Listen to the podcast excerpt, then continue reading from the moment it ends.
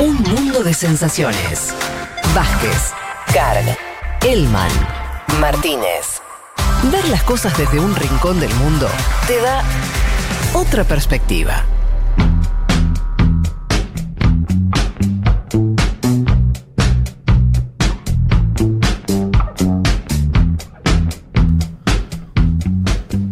Bueno, arranquemos. Eh, me gustaría que la realidad fue- fuera otra, pero es la que es. Y les decía, en la región estamos en el peor, clara, claramente en el peor momento de la pandemia. Eh, y acá a la pandemia no le está importando si estamos cansados. Che, wow, pero ya hace un año que... te- bueno, Nada. no sé. la- el peor momento es ahora. Después cada uno, o, o entre todos, evaluamos qué hacer con eso. Pero esa es la realidad concreta, dura. eh, y los datos, bueno, lo, est- lo estuvimos charlando mucho. la- no, no- quería quedarme solamente en los números que son recontra impactantes. Mm. Brasil sigue batiendo récord de muerte por día. Tuvo, tuvo 3.000 y pico ayer, Sí, sí, que es una 3.000. barbaridad Terrible. de muertos. En un solo día, en un solo día, y además que se supone que los sábados es un día de subregistro. Claro. Pasa acá también. ¿Se acuerdan? Los fines de semana se registra un poquito menos. Bueno. eh, está, con- está descontrolado. Pero me interesa eso de lo, por ahí. Lo estuvimos contando las, las últimas semanas acá. Se puede Mm. seguir más o menos fácil en, en los medios de comunicación. Eh, yo le voy a graficar la situación que está Brasil de otra manera. Eh, una dirigente, era del PMDB, pero ahora es bolsonarista, Janaina Pascual, propuso, congresista, propuso eh, fijar un criterio, una norma, eh, para que los jóvenes tengan prioridad en el acceso de camas en vez de los viejos. Lo que está discutiendo Brasil, o sea, se entiende, ¿no? Sí. Está discutiendo que se haya un criterio de por edad. Lo que veíamos en Italia al comienzo, ¿te acordás, Fede? No, creo que no llegaron a tanto los italianos. que se elegía entre. Se elegían eh, los que tenían más chance de ser, de ser salvados. Claro, razón y de eso. acuerdo a la edad, o sea, como que si ya eran bastante Sí. mayores, bueno, Bueno. los dejaban. Eso duró unos, unos- un- unas semanitas en Italia, que fue el momento. A diferencia de lo que está pasando en Brasil, ahí sí me parece que el tiempo es importante. En ese momento hay un shock, ¿no? Nadie Mm. entendía nada. Nada. Quiero decir, fue terrible, pasó en Italia, en España. Pero recordemos, principio de la pandemia, no había, obviamente no había vacuna, no había tratamiento, no se sabía. Si ahora sabemos poco, en ese momento no se sabía nada. Colapsó el sistema sanitario de algunas regiones de Italia y sobre esa situación dramática, esto que vos decís. Eh, Brasil eh, a ver, Brasil que tiene un gobierno negacionista de la pandemia, o era negacionista de la pandemia, eh, sus referentes están pensando estas cosas. Entonces yo, eh, para que mencionemos el nivel de, de delirio en el que están y el nivel de colapso que tienen. Eh, Sí, Fede, ahí te, puedo agregar algo que hay un dato Sí. específico del crecimiento, diría exponencial ya, de hospitalización de menores de 40 años en Brasil, una preocupación muy grave, muchas notas de la BBC, de diversos medios del mundo sobre este tema, porque también eso nos hace analizar, si miramos a Chile, donde también creció la hospitalización del segmento sub 40, de que esta nueva variante P1, que ya está diseminada en todo el, continente y sobre todo en el cono sur, pueda tener más eh, belicosidad sobre los jóvenes, que supuestamente es el segmento etario que no tiene que pasar la enfermedad con tantos sobresaltos, ¿no? Eso es lo que están trayendo la... no- Me parece que el crecimiento sostenido en Brasil de hospitalización del sub-40 en enero, febrero y marzo es parte de un debate que vamos a tener que empezar a dar en nuestros países y que esperemos que nos llegue a la Argentina, ¿no? Eh, totalmente, y también tiene que ver con, o sea, eh, lo que vos decís, hay una pregunta de si la, variante brasilera tiene eh, un extra y, una complicación mayor sobre poblaciones que, la variante clásica tenía menos. También la masividad. O sea, vos no estás. Es la primera vez que esto golpea un, país con una población. Un país tan grande, con una población, además, este, que, que- una población donde el- hay otros estudios muy claros donde, por ejemplo, como pasa en cualquier otra situación social, los que más mueren son poblaciones pobres, en Brasil me refiero, eh, ma- mueren más negros que blancos, todo eso también ocurre. Entonces hay, hay, eh, hay varias cuestiones que se combinan ahí y obviamente una responsabilidad política ineludible porque eh, obviamente Bolsonaro no se pasó un año eh, reforzando el sistema de salud para tener... No, no hizo nada. No, No, son- de, de hecho, Fede, Nada. si mirás los números que superaron los 300.000 muertos, eh, leía que creo que los 200.000 en 11 meses y en menos de 3 meses 100.000. Exactamente. Es decir, se está acelerando tuvo- muchísimo claro. ese. Bueno, y algunos pronostican que va a llegar a los 400 al medio millón. en Bueno, menos pues eso es lo otro, ¿no? La idea de que, de que no hay, de que no para. No para. Como que es una para, calle no. empinada que no. No pare- no ahora, para. si vos me decís en Argentina que tuvimos problemas en el sentido de que también nos crecieron mucho la, la- la- la- la cantidad de muertos, los infectados, eh, tuvimos la cuarentena famosa que después empezó a flexibilizar, eh, cierta discusión política muy, muy, muy de bajo vuelo entre oposición y oficialismo eh, Mm. respecto a, a- a- a cómo cuidarnos. En Brasil, eso eh, o sea, somos Suiza al lado de Brasil, Claro. ¿no? O sea, un ejemplo, Argentina, de cómo está llevando la pandemia. Porque en Brasil tenés, insisto, todavía un presidente. Están hablando de la cloroquina todavía. ¿Me Sí. entendés? Están hablando de magia, están hablando Claro. de. Hay una disputa, el presidente dice que no hay que cerrar nada, ¿no? Gobernadores Mm. diciendo otra cosa. O sea, el, el nivel de descontrol estatal es muy alto. Sí, sí, bueno, y ahí es la consecuencia directa de la narrativa de Bolsonaro. Claro, vos sí, es negacionista, pero digo, eh, estaba esa idea que, que comentamos, creo que lo, lo charlamos la semana pasada, ¿no? Esa cosa de, de cómo él le ganó al imponer su visión de la pandemia en algún Mm. sentido, ¿no? Una gran cantidad de brasileños que se lo tomaron como algo que, bueno, que era una gripecini al fin y al cabo. Claro. Claro, ya estamos en otro escenario, porque Eh. estas imágenes ya llegaron. O sea, eh, de hecho, el discurso negacionista se eliminó de- de- del gobierno. No está, hay momentos donde la cantidad de muertos también imp- impide ya. Se está discutiendo Sí, pero, pero me, pregunto si realmente Mm. hubo un cambio en, en cómo en la ven los gestión. Eh, No, no, no, no, Ah. no- no en la gestión. En la gestión, digo, eh, sigue la, vos lo decías bien, o sea, Bolsonaro sigue con la idea y, y lo hace el mismo ministro de salud de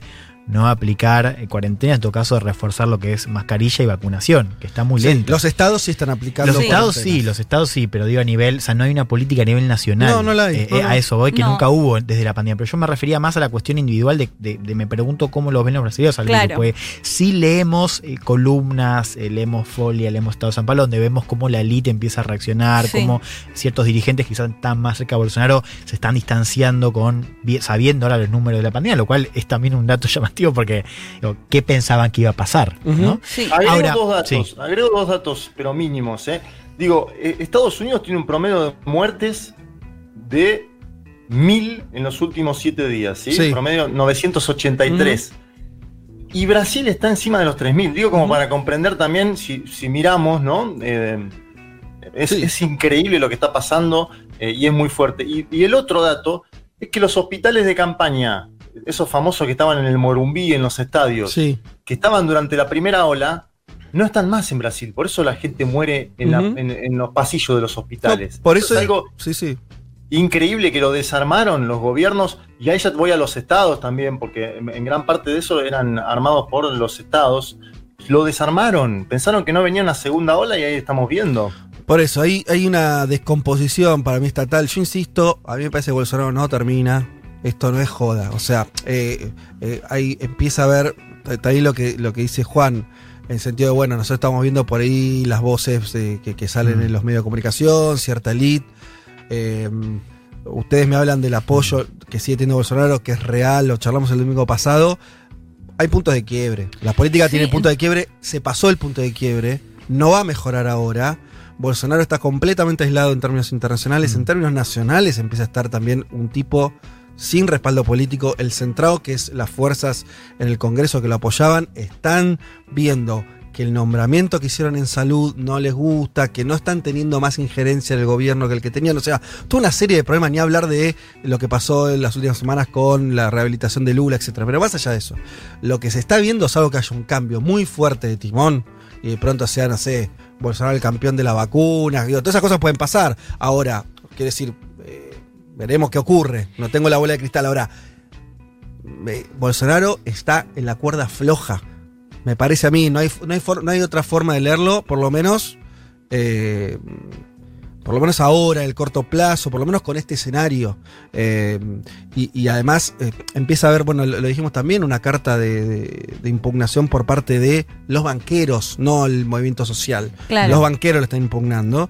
Y te agrego- les agrego una que salió ayer, un grupo de más de 300 diplomáticos de Brasil. Ustedes saben que Brasil tiene una carrera diplomática muy grande, ¿no? Itamaraty, que es una gran escuela de diplomacia eh, brasilera, con- hasta con, con cierto espíritu medio imperial, ¿no? Como de un lugar en el mundo. Sí, con mucho prestigio. mucho prestigio y muy- mucho, mu- mucho profesionalismo, etcétera. Bueno, le acaban de pedir eh, la renuncia a 300 diplomáticos a eh, Araujo.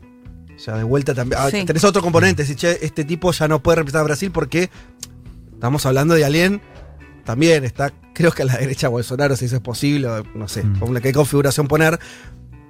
Entonces también estamos viendo. Yo, yo lo que veo es descomposición donde pones la lupa. Sí, y para mí el foco va a estar un poco en lo que planteaba Juan, esto de qué pasa con los brasileños y las brasileñas, que nos costaba un poco el año pasado entender que aumentaba la Sí. popularidad de Bolsonaro con la- lo que decía, cómo manejaba Mm. la pandemia. Y esta semana habló, sí, esta semana, por cadena nacional, que dijo que este es el año de la vacunación, que ya se va a volver a la normalidad, y empezaron Sí. los cacerolazos y las protestas. Digo, me parece que también ahí hay que poner un poco el foco en qué pasa con los brasileños y las brasileñas y el apoyo a Bolsonaro o no. Por- porque hay algo como, como ese, el lado B de, de esos números que siempre miramos del inicio, que, que siempre mantuvieron más o menos el tercio de apoyo a Bolsonaro, que es después de todo lo que pasó, Claro. después de todo lo que se ve y que ese tercio se mantenga ya intacto, uno ya piensa que ese- eso no se mueve más.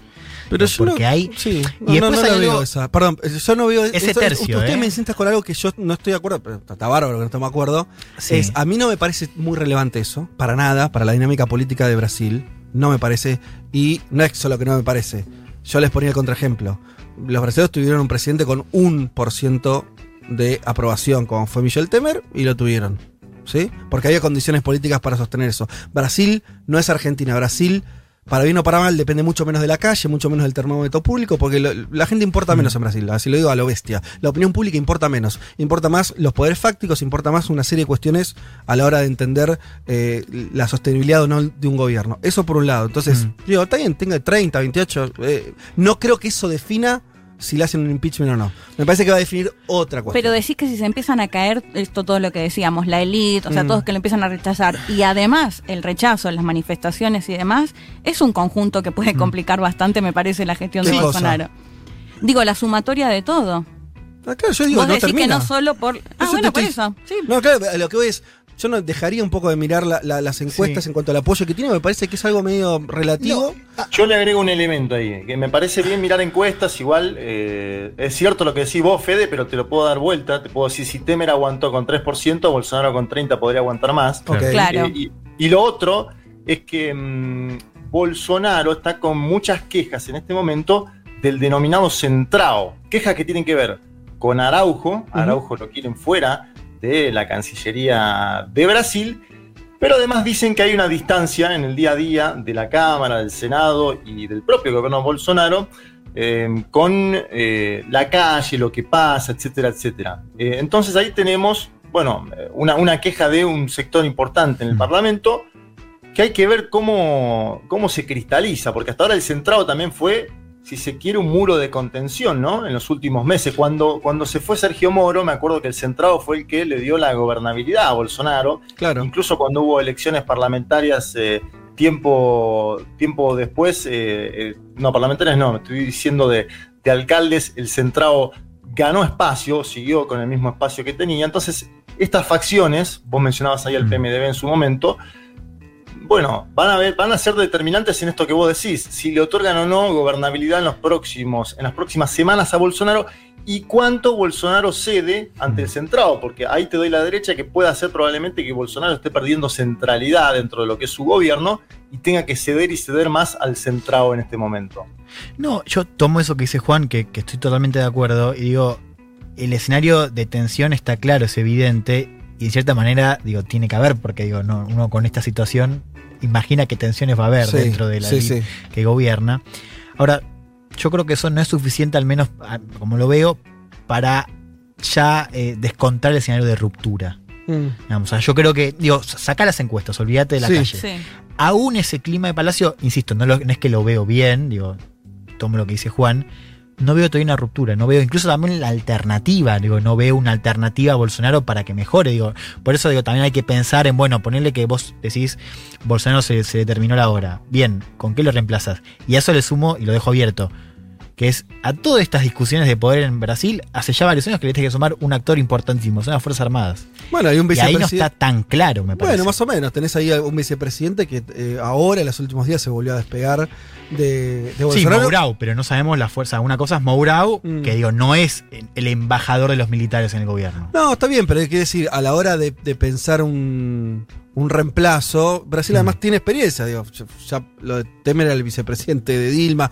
Yo no digo que vaya a hacer eso, no sé lo que va a pasar, digo, por ahí eh, tienen razón ustedes. A lo que voy es, la Mm. lectura que yo vengo haciendo los últimos días de lo que pasa es descomposición política de Bolsonaro y no veo que, que pueda estar eh, encontrando la brújula en una, una situación de ascenso acelerado de muertos. Hay, hay ciertos discursos públicos que empiezan a, que antes eran muy marginales en Brasil, la idea de genocidio. Sí. Empieza a ser medio. Yo no, me, no me parece una figura jurídica aplicable. Claro, más no importa. vos. Y lo empezás a ver. Empezás a ver que. Mucho, y, sí. y si estás viviendo en Brasil y de pronto ves que ten- un día tenés 300.000, otro día eh, lo pasás, ¿no? Con una cantidad de muertos eh, exorbitante, lo que sea Leti, se va cortando la distancia. Bueno, no sé hasta qué punto no lo empezás a ver eh, con esos ojos. Mm, vamos a salir eh, de Brasil mm, para que vean que esto de la región, más allá, empezamos empezamos Brasil, que es Sí, ya un infierno Sí. con Total, un siete infierno. círculos. Vayamos a otro lugar que no está ocurriendo, obviamente, con ese nivel, pero sí parecido, que es Uruguay. Eh, les leo el titular del país, el país el- de Uruguay, el diario. Eh, los CTI, que son los centros de, de- eh, las terapias Y- y- intensivas, sí. eh, se desbordarán el 30 de marzo, anuncian, si siguen aumentando los internados por COVID. Y la bajada es aún peor, porque lo que nos dice es eh, que antes se había estipulado que iba a ser el 4 de abril, ese colapso, eh, y la fecha se adelantó para el próximo martes. El 30 de marzo es el martes, o sea, mañana es lunes, Sí. Pasado es, mar- es 30, ¿sí? No sé si va a pasar esto, pero lo están dando casi como un hecho. Es tremendo porque es ya. Digo, no es que te dicen, bueno, en- en 15 días más, en 30 días No. más, que tengas la posibilidad No. de hacer algo. Y eh, eh, Juanma, vos eh, con Julia sacaron a Leandro Grille, Grille el viernes. Eh, ¿No es cierto? Charlaron el mismo viernes. eh, Sí, el mismo, el viernes, el viernes. Y él decía, más o menos también, que, eh, que había un problema en que no es que rápidamente, esto lo sabemos porque en Argentina también llevó tiempo, yo insisto, no se remarca lo suficientemente algo que a diferencia de los países de la región, Argentina usó el tiempo de la cuarentena el año pasado para mejorar su sistema de salud y que haya muchas más camas. En Uruguay, que no tuvo esa preocupación durante mucho tiempo, lo que nos decía Leandro es, vos no aumentás las camas de cuidados intensivos de una semana para la otra. No. O sea, no, no, no hay. No es factible, ni, ni humanamente, ni lo de equipamiento, lleva tiempo eso. Entonces, lo que parece estar ocurriendo en Uruguay, ojalá que no pase. Tenemos un montón de oyentes uruguayos, si hay otra información o nos quieren agregar algo, acá está, acá estamos para leerlos. Eh, pero las cuentas dan que va a colapsar el sistema sanitario. Salvo que pase algo muy sorpresivo, que bajen, ojalá, ojalá pase ya eh, el ritmo de casos o que encuentren la manera de, que, de que esto no ocurra. Pero, y vos ahí tenés, no tenés a Bolsonaro, me dirán tener un presidente de derecha, está bien. No hubo negacionismo exactamente, y es un país con mucha clase media, no es Brasil, no es un país tan populoso, y aún así puede colapsar el sistema sanitario. Yo vuelvo a decir, esto parece como un bloque de, bajón. Bueno, no, pero eh, tratemos de entender dónde estamos parados, porque si no, viste, como... No negacionismo, pero sí esta idea de libertad. Entonces, en nombre de la libertad no restringimos. De hecho, lo que se escuchaba, porque desde acá nos llamó la atención cuando la calle Pau anuncia se cierran las escuelas y se cierran las oficinas públicas, pero si escuchás a la mayoría de, de- de la oposición lo que dicen, bueno, cierran las escuelas, pero en realidad están abiertos los bares, están abiertos los restaurantes, los shoppings. Digo, no negacionismo, pero en definitiva también un poco en la misma línea. Eh, refuerzo lo que acabo de decir antes porque me, me salté decir de dónde saqué esta información, de dónde el país saca esta información para que no se piense que sale voleo. Eh, es- estas fechas las dio Julio Pon- eh, Pontet, que es el presidente de la Sociedad Uruguaya de Medicina Intensiva, SUMI. Sí, es él el, el que, eh, el que hizo estas estimaciones. Sí, Eh, eh, te, te agrego algo, Fede. El SUMI con el- firmó con 35 organizaciones más, entre ellas el Sindicato Médico del Uruguay, que es Sí. el más importante, la Federación Médica del Interior, un comunicado en las últimas horas que dice que hay que tomar medidas para evitar la catástrofe sanitaria inminen- inminente, la catástrofe sanitaria inminente por el coronavirus. Y además el dato que para mí es tremendo es que hay promedio más o menos 1.700 casos diarios en el Uruguay. Claro, que Eh, para Uruguay es un montón, que saltó muchísimo. Ellos estaban en, en, en 100, en al- algunas decenas de casos diarios y de pronto saltaron a una cifra. Sería algo así como 21.000 contagios diarios en Argentina. Mm. Que obviamente no estamos en esa cifra, el otro día hubo 13.000, pero tiene que Bueno, ver tampoco está que muy bien Argentina en ese sentido, viene subiendo los casos también Sí. acá. Seguro, pero O sea, 21.000 sí, un sí. promedio acá nunca hubo y estamos hablando de 1.700 casos diarios promedio en un país que tiene 3 millones de habitantes. Claro, está buena la comparación que hace Juanma, porque si no parecen pocos, ¿no? La cantidad, pero si uno lo hace de acuerdo a la población es altísimo. Te leo mensaje, Fede. Dale. Dice Uruguayo, acá está saturado hasta los hisopados. Mm. Demoran como una semana en darte hora para un hisopado y dos o tres días más para darte el resultado, Mm. a menos que pagues. Si lo haces privado, te dan hora para 20 minutos y a las 4 horas tenés el resultado. Tan capitalista que mata. Bueno, sí, eso también pasa, pasa un poco acá en, en ciertos momentos, ¿no? De, de que. O pasa todavía. Si tenés una prepaga por ahí te accedes más rápido a ciertas cosas. No me refiero a la vacuna solamente, sino a lo que está Sí, sí. eh, diciendo ahí el, el oyente. Pero bueno, la saturación completa del sistema es, es otro nivel. O sea, esa desigualdad, que está buena señalar también. Ahora, si se satura completamente el sistema de salud en Uruguay, es otra la situación. Es, es- a ver, es- esto, yo insisto con algo, el gobierno argentino fue claro en eso. Me parece que no se valora ese aspecto, Hmm. porque ese aspecto para mí es clave y va a ser clave en las Es próximas semanas. clave, que sí. es, miren, no sabemos qué va a pasar, cuándo vamos a tener la vacuna, no sabemos qué hacer con esto. Ahora, lo único que sabemos que podemos hacer es reforzar el tema de salud. ¿Se acuerdan del famoso aprovechar el tiempo, todo eso? Bueno, eh, el tema es que cuando vos tenés un aceleramiento tan grande, eh, Argentina ahora tiene más o menos la mitad de las camas ocupadas, 54, 55%, si no me equivoco, que es una cifra relativamente alta, nada que ver con tener el 80, el 90 o el Es que 100. eso me parece que es lo que está diferenciando a la Argentina de la región, digo, porque seguimos con el aumento de casos y demás, Pero- pero, no tenemos aún el Claro. sistema al borde del colapso, Ahora, como Leti, sí lo estamos viendo en no toda tenés la el región. pico de contagio que está teniendo Uruguay y Brasil, ¿eh? Bueno, Entonces, está bien, pero, digo, pero sí vamos como con incremento de casos, Sí, o sí. estamos viendo esto. A lo que yo voy es, si tomas la dinámica, si Argentina pasa a tomar la dinámica que ya está ocurriendo en Brasil y Uruguay, incluso con la ampliación del sistema sanitario, es probable que te gane el virus. Eso es lo que estoy diciendo. Mm. Incluso Argentina, que parece haber hecho las cosas bastante mejor que el resto en ese sentido. El caso de Chile lo mismo. El caso de Chile, también el, el sistema sanitario no está dando abasto al incremento de casos. Chile con la vacuna, todo el- no voy a, a volver a hablar lo que hablamos la semana pasada. Eh, entonces a mí me parece que son dos cuestiones. Primero, advertencia a la Argentina, que todavía no tenemos un subidón de casos como están teniendo los países que están cercanos, pero lo más lógico es que lo tengamos. O sea, ¿por qué no lo tendríamos? Sería la otra. Decir, bueno, porque cerraste las fronteras. Bueno, ojalá eso, ese cuidado haya servido. Yo soy en eso soy un poquito pesimista. Y además porque la gente nos está cuidando tanto como antes. Eh, pero bueno, veremos qué ocurre. Por eso traigo lo, que está pasando en Brasil, en Uruguay, no lo que está pasando en España, ¿no? Son países mucho más cercanos, parecidos, con, los cuales compartimos muchas cuestiones. Ya hablamos el domingo pasado de Paraguay, misma situación. Entonces, la verdad que donde vos veas está eh, el mismo problema de, saturación del sistema. En fin, para mí esto se resume en lo siguiente. Es el momento más complicado de América Latina con el coronavirus, sin dudas. Claramente. No, eh, eh, por cantidad de muertos, por cantidad de infectados, por la crisis sanitaria. Frente a eso, dos reflexiones. Una, bueno, hay, hay, problemas que son. Cada uno de los países está medio por la suya también. Y esto voy a decir algo que también acá dijimos alguna vez.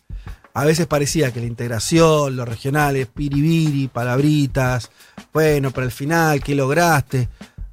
Mira, acá, pandemia, cada uno hizo la que, la que le pintó, no hubo coordinación en lo más mínimo, eh, no hubo ayudas cruzadas, salvo casos muy, muy contados.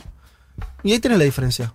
Y de hecho, Fede, te agrego más. El, el viernes hubo cumbre del Mercosur con de los cuatro o tres saturados y se discutió economía. Exacto, una locura. No se discutió salud. Una, una imbecilidad increíble, o sea, eh, un nivel de, de- de- de visión corta que Sí. asusta.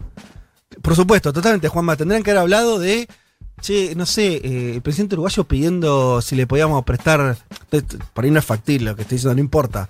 Eh, dame camas, o sea, ¿cómo hacemos? Eh, ¿Podemos derivar pacientes? No sé, algo, algo sí, insólito, insólito. Nos refleja el, el- el nivel de, de, esto, de que cada uno esté por la suya. Bueno, después de toda esta alegría por este panorama regional tan lindo que les acabo de comentar, vamos a ir cerrando el panorama, pero no quiero hacerlo sin ir a otra cuestión. Eh, vamos a hablar un poco de Estados Unidos, cortito, pero relevante a mi entender, porque, bueno, allá con el tema de la vacunación y demás, obviamente están mejor. Lo decía Juanma, están bajando los casos. Se ve, en la medida en que las vacunas eh, impactan en la sociedad, la letalidad, la cantidad de muertos va bajando. Estados Unidos viene bajando día por día al 30% la cantidad de, de muertos respecto a 14 días para atrás, lo cual es, buenísimo, es, lo que es los efectos que, que cualquier país quisiera tener.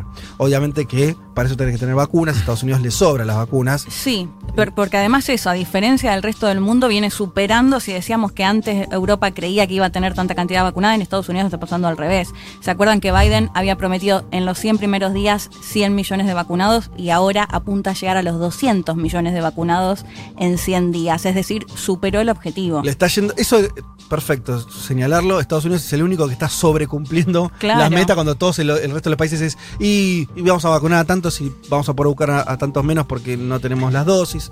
Eh, Estados Unidos, por suerte, por la verdad estamos hablando de personas. ¿No? Entonces, eh, en esto no hay. Sí. Yo en un rato voy a hablar de- del tema de la exportación de vacunas y algo que se menciona que es eh, que hablando del bloqueo, en Europa dicen que Estados Unidos funciona un bloqueo de facto, en el sentido de que Estados Unidos las dosis que, las dosis que se producen ahí no se exportan. Entonces, digo, también hay una situación donde Claro. Cuando uno piensa en eh, cómo ayudas a Estados Unidos, ayudó también financiando los programas de desarrollo. Digo, eso es una eso es una mano que nos dio a todos con el tema de financiamiento de vacuna, porque financió desarrollo que después usa, usa el resto del mundo. Pero ahora uno piensa en cuánto esa producción se utiliza, por ejemplo, para COVAX, que ahora que Estados Unidos está Sí. dentro del mecanismo, y es eh, cero casi. Y además, si mirás los casos de Rusia y de China y sus laboratorios, no es que ellos están vacunando masivamente tampoco a su población, digo, diferenciándose justo de Estados Unidos. Eso es lo que está, ¿sabes lo que está salvando a países como Argentina o tantos otros? Que China y Rusia no están vacunando a su población.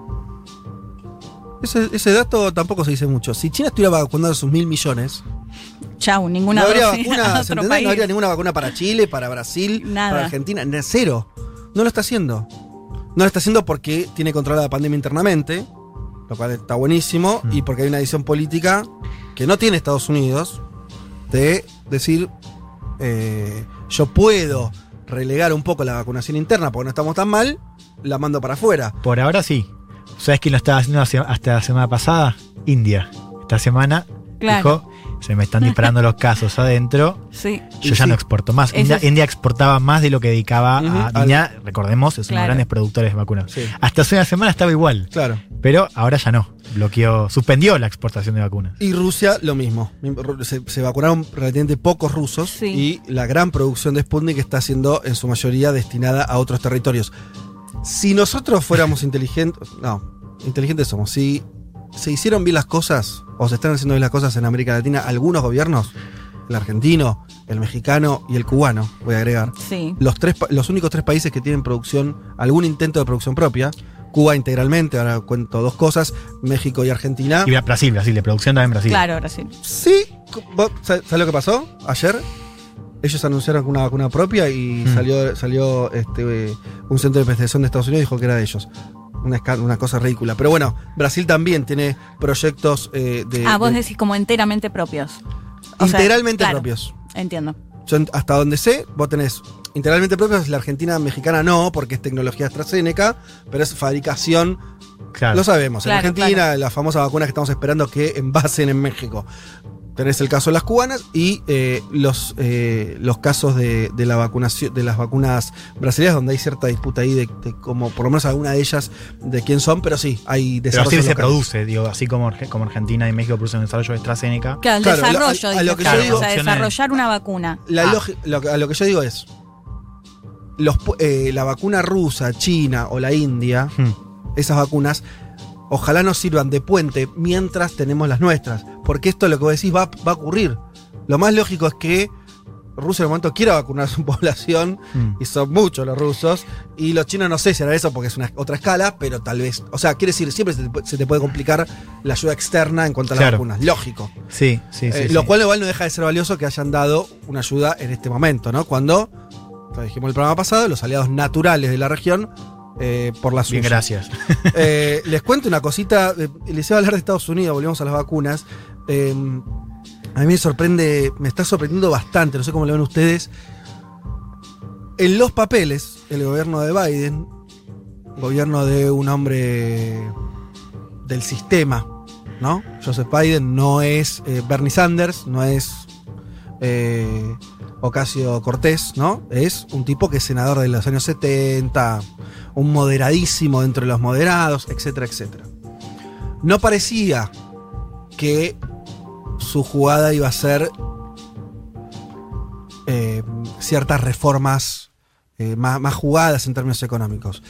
Hasta ahora la agenda de Biden, hasta ahora para hay que verla, y, en- y estoy hablando en- exclusivamente en términos internos de Estados Unidos, más allá de lo que hace afuera. Sí. Pero bueno, los gobiernos sobre todo gobiernan sus sociedades. Está teniendo una política muy decidida en dos frentes que para mí son clave.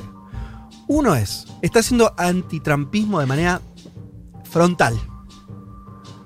Está haciendo trampismo de manera frontal y en esto se reflejan unas cuestiones. Eh, en vez de elegir negociar con los republicanos, está eligiendo usar su mayoría, que la tiene justita en el Senado. A lo que voy es, más de una cosa de, bueno, sentémonos a charlar, a ver los puntos en común. No. Nosotros tenemos con los demócratas, nos alcanza bater mayoría y llevar adelante nuestras leyes. Incluso estamos viendo de hacer reformas de procedimiento para que los bloqueos legislativos que podrían hacer los republicanos, que los hay, funcionen menos. O sea, medio a fondo en ese sentido. Y en la gestión económica, también. Eh, el New York Times publicó el día de ayer eh, en su encabezado hablando de eh, uno de los proyectos de estímulo eh, económico para los sectores más postergados y de cobro de impuestos.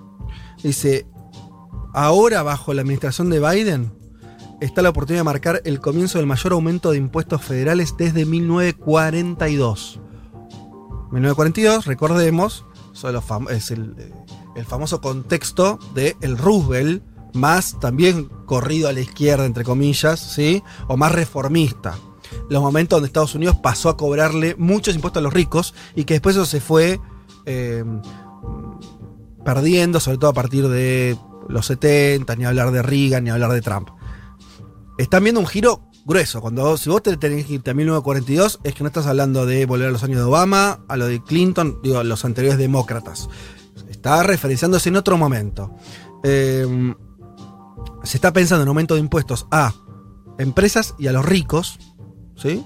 Básicamente, que son los grandes beneficiarios de la anterior reforma, la de, eh, la de, la de Trump, como forma de pagar eh, los gastos que está proponiendo también Biden en términos de eh, economías alternativas, de subsidios a, los pobres. Recordemos, Estados Unidos es una ciudad con muchísima pobreza estructural también. Y esto está marcando una agenda que incluso los sectores demócratas más a la izquierda que lo veían a Biden con cierto recelo, Y que era parte de su plataforma, porque recordemos que la plataforma de Bernie Sanders y de Elizabeth Warren era justamente un poco eso, ¿no? Plantear sobre todo más impuestos a los Sí. más ricos. yo digo que prestemos atención a esto porque no se está viendo todavía tan claramente, me parece. Y eh, quizás eso es lo bueno. Eso es lo bueno, que no se notaba. Que no se nota. Y claro, Silvan, claro, Silvan, digo, para pensar el contexto interno de Sí. la política de Estados Unidos, ¿no? Yo creo que igual va, choque va a haber, ¿no? Porque si. ¿Cómo dicen que pase desapercibido? Y digo, ahí también, o sea, esto de, de estar trabajando en las sombras, yo creo, pienso en el contexto de hiperpolarización en Estados Unidos y sobre todo cómo prenden Claro. discursos, ¿no? Digo, O, o por ahí pensándolo así, que lo haga Biden. O sea, a veces estas cosas, y esto pasa mucho en política, Sí. las cosas más, más jugadas las hacen los moderados cuando eligen un camino no moderado que cuando que el Bernie Sanders, ¿me entendés? Claro. Que el tipo que ya está. eh, a veces le resulta, eh, la oportunidad política, para decirlo así, aparece cuando un moderado dice, no, ¿sabes qué? Esto así no va. Entonces vamos a ir a fondo porque es la única que tengo. Que parece ser, empezó recién el gobierno Biden, veremos, parece ser lo que está ocurriendo. Entonces, interesante. Sí. Yo no lo También tenía. te agrego, Fede, Sí. que obviamente tenemos que poner el contexto de la pandemia, ¿no? Y la caída económica del año pasado. ¿Se acuerdan Mm. que cada semana informábamos de millones de nuevos desempleados en los Estados Unidos, esas famosas tapas de los diarios? Me parece que también influye el contexto, pero efectivamente es mu- mucho más progresista porque en un punto, si querés, estas, estas ayudas eh, a, a familias con menores de edad, que es lo que básicamente se está eh, discutiendo, y hasta es una especie de debate sobre el ingreso universal básico en los Estados Unidos, ¿no? Me parece que eh, hay que hay que poner una, una, una Sí. atención a esto que está pasando estos días. Totalmente. Y además cuando se... eh, y con esto cerramos, pero... En Estados Unidos es también donde se va a jugar si la pandemia, como bien les decís, te diría la crisis del 2008, que ¿no? como que pasó y las cosas parecían volver al lugar anterior y demás. Ahí es donde se va a ver si el capitalismo dominante, que sigue siendo el norteamericano, pasa a una fase nueva o no. Porque eso, por eso es interesante, no tanto porque que Biden no- nos guste más o menos, no tiene Mm. ninguna relevancia. Pero si ese país, que es el país hegemónico todavía hoy, el, el que lidera eh, la, la economía mundial, toma otro rumbo, bueno, eso va a tener un impacto, claramente. Eh, y nosotros venimos de 30, 40 años de neoliberalismo, porque en Estados Unidos también, con mal o menos, se llame Clinton o se llame Reagan, estaba Sí. en eso funcionando. Ahora, cuando vos ves que los tipos van a infraestructura, educación, eh, mm, subsidios a, a los que menos tienen, impuestos a los ricos, bueno, eso hay que mirarlo. ¿No? Eso hay que mirarlo porque puede ser un dato de esos que son estructurales, que Sí. Eh, Aunque- el escenario. Aunque cuesta un poco verlo, ¿no? Por lo que planteabas al principio. Siempre esta bipolaridad, si se, si se quiere, de una política dentro de Estados Unidos, pero si uno lo mira en la política exterior o fuera de Estados Unidos, sigue siempre como en la misma línea. Eso va a ser así. como que es difícil analizarlo desde ese lado Para mí o que- explicar pa- por sí. qué pasa eso. Para ¿no? mí son dos análisis, yo siempre lo- eso lo planteé, a veces se- eh, hay críticas con eso, pero yo creo que hay que hacer eso. Son dos análisis.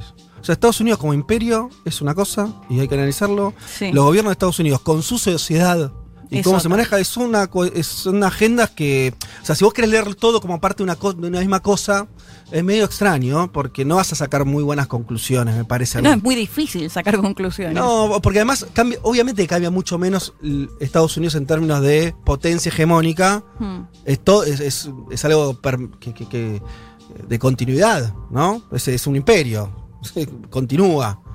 Hacia adentro hubo cambios muy relevantes en los últimos 70 años en Estados Unidos. No, aplicaron las mismas políticas desde los 30 hasta acá. Cambió 20 veces ¿no? la- la pelota. Entonces, eh, me parece que lo que hay que hacer es diferenciar es- esos análisis, por lo menos es lo que yo creo. Cerramos ahora sí, estamos pasados, pero eh, nos fuimos un poquito con el panorama, disculpen. Vamos a decir muy cortito que Cuba entró en fase de aplicación de su propia vacuna, esto es muy importante, tanto de la Soberana 2 como otra que se hablaba menos, que es la Abdala. La llaman Abdala por un poema de Martí, bueno. Me encanta. eh, Está en Cuba que duele. Total. este, ya están aplicándoselo a los médicos. Ahora empiezan un ensayo a escala dentro de la población en, eh, de, de La Habana. Entonces, lo que vos lo que se transmite es, hay una confianza ya a partir de estudios y de lo que vienen desarrollando los cubanos, de que las dos vacunas funcionan, la empiezan a aplicar a escala en su propia población. Están terminando los ensayos de fase 3. eh, y están con niveles de producción muy importantes que le va a permitir, si todo esto continúa con buenas noticias como viene hasta ahora, que en un par de meses empiecen una vacunación a escala en su propio territorio y si bien no hay informaciones muy claras al respecto, estoy seguro, por, por una cuestión de también mínimo análisis político y de la historia de Cuba, me parece que entra otro jugador, así como está Rusia, China y demás, otro jugador que va a ser también eh, mostrar la vacuna como una posibilidad de acceso para otros países, seguro, porque con eso también va a ser una carta de presentación en términos políticos, me parece que es, es clarísimo eso. ¿no? Entonces, eh, muy atentos a las próximas semanas del desarrollo de las dos vacunas cubanas, porque pueden tener un impacto en Cuba, en la región también, y quien te dice también eh, un poco más allá, hay acuerdos con Irán, bueno, una serie de cuestiones ahí que pueden tener su geopolítica muy, muy clarita. Ah, hasta aquí el panorama, esperemos que no haya sido muy, muy para abajo, bueno, qué sé yo.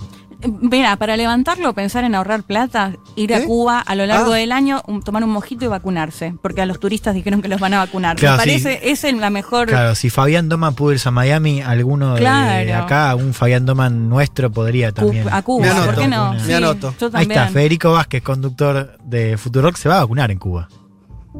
Algo huele a podrido en Dinamarca. Bueno, en todo el primer mundo. Federico Vázquez, Juan Manuel Carg, Leticia Martínez y Juan Elman. Un mundo de sensaciones.